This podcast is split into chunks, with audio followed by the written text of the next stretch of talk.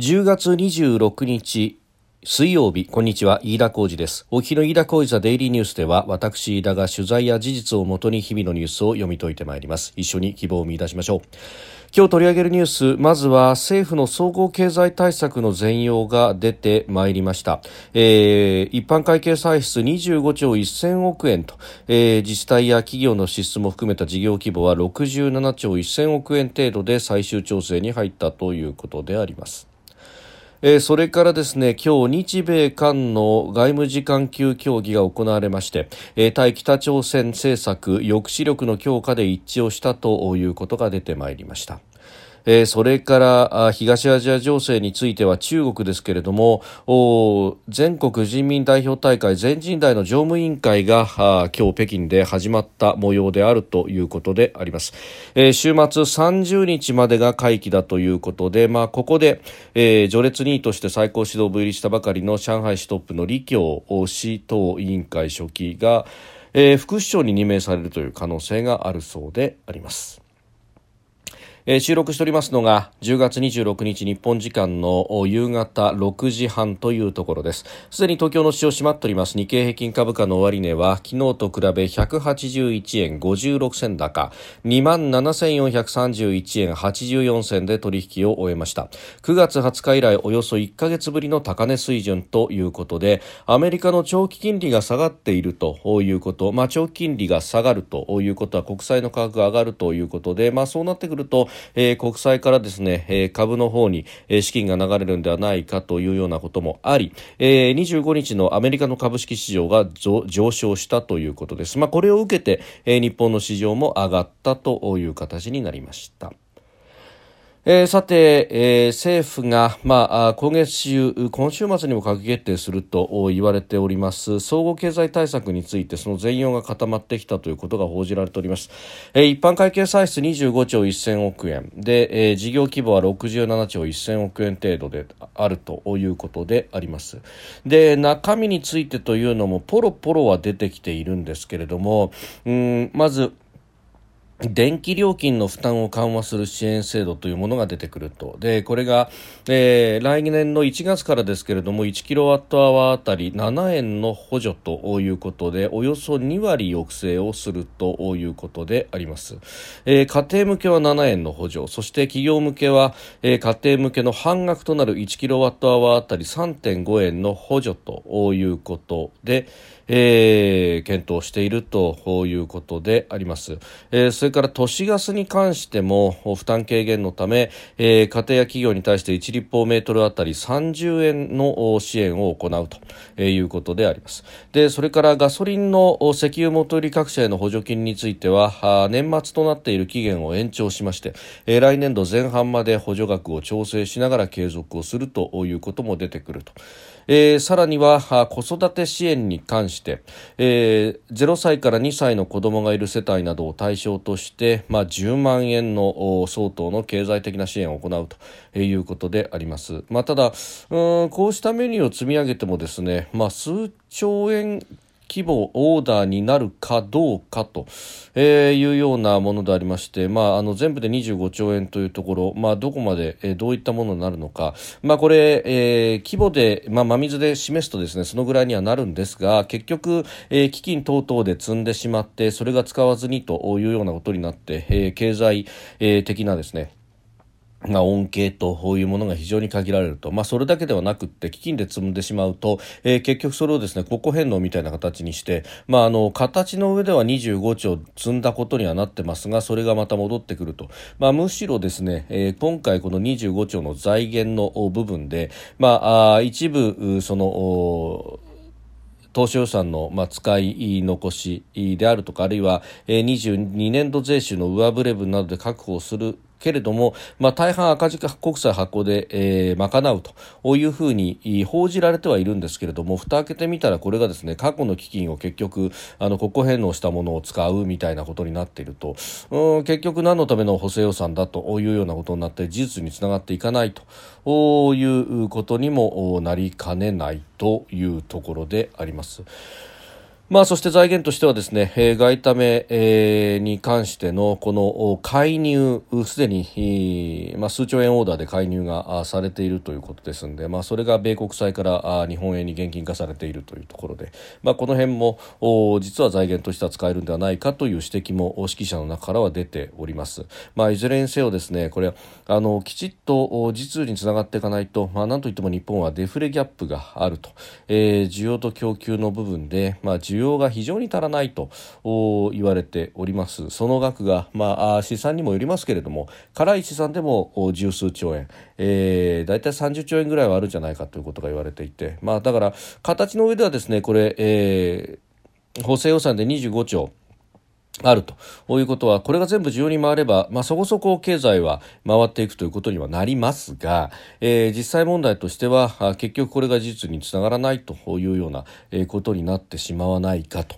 うん、いうところです。まあもちろんですね、電気代の負担の軽減であるとか、あるいは、えー、ガスの負担というものもありますが、ただこれも都市ガスに関しての料金負担軽減ですので、えー、地方部含め大半のところで使っているプロパンガスについては手当がされるのかどうなのか、えー、それからですね、まあガソリン等々の価格上昇で補助金出てますけれども、えー、これがですね、冬の自由期になって、例えば灯油であるとかも含めて、えー、寒冷地ではさらなる支援が必要になってくるというようなところもあると。こういうようなことをですね、どう考えるのか、まあ、あのまだ報道レベルですんで、まあ、どういったものが出てくるのかというところにはなりますけれども、まあ、いろいろと課題は残るんだろうなということを強く思うところであります。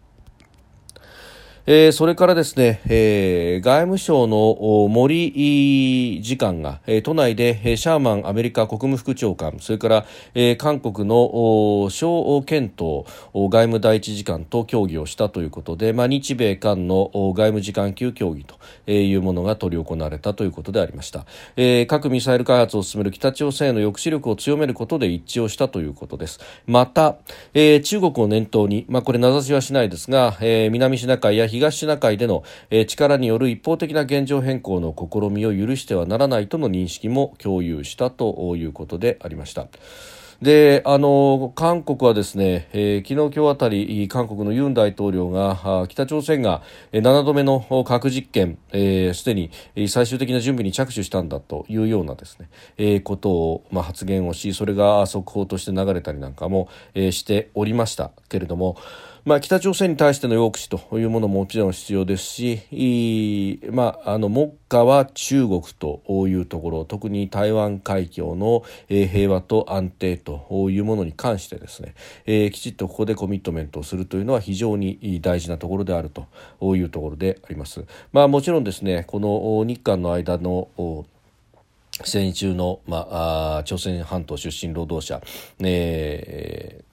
メディアでは徴用工というふうに表現されますが、まあ、これについてのですね、まあ、不当なその賠償判決に対するところであるとかあるいは日本の自衛隊の哨戒機に対してですね、えー、火器管制レーダーの照射とあと一歩で、えー、撃墜というところまで、えー、非常に危機的な状況になったという件に関してなど、えー、まだまだ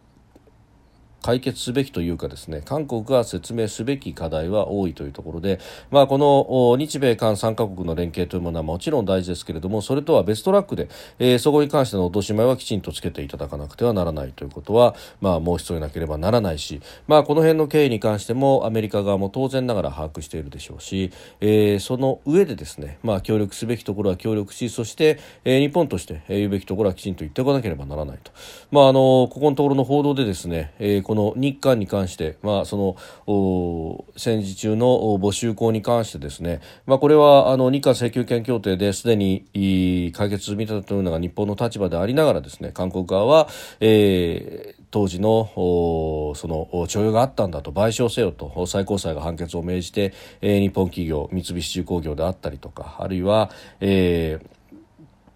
まあ、複数の企業に対してですね、えー、この賠償しろと。で、すでに資産の差し押さえまで行ってこれを売却する手続きが進んでいるというところであります。でこれを売却ということになればですね、まあ、当然ながら請求権協定の違反ということにもなりますし日韓関係決定的に悪くなると。そこで、まあ、韓国政府も、えー、自分たちで、まあ、何とかすると、まあ、これはもちろん筋なんですが、えー、政府としての賠償をやろうとしたところ、まあ、それは世論が許さないないだろうということで、まあ、あの財団でやるということになって、まあ、なってというかもう模索をしそれを昨日ですね、この日韓の時間級協議の中でですね、水面下で提示があったやに、一部報道では出てきておりました。けれどもそしてその財団に対してですね日本日本の企業もお金を出すべきだというような話まで出てきている始末で、まあ、そんなことしたらですね間接的に日本企業が賠償したのと同じことになって、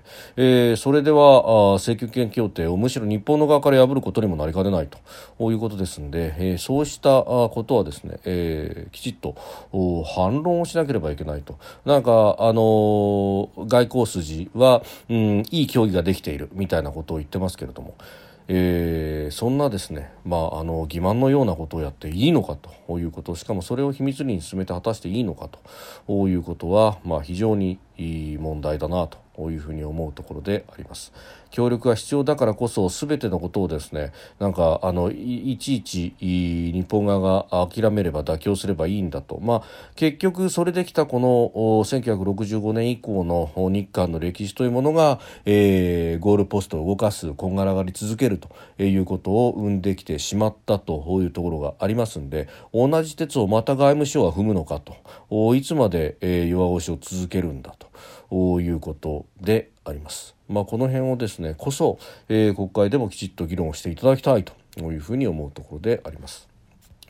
えー、それから中国の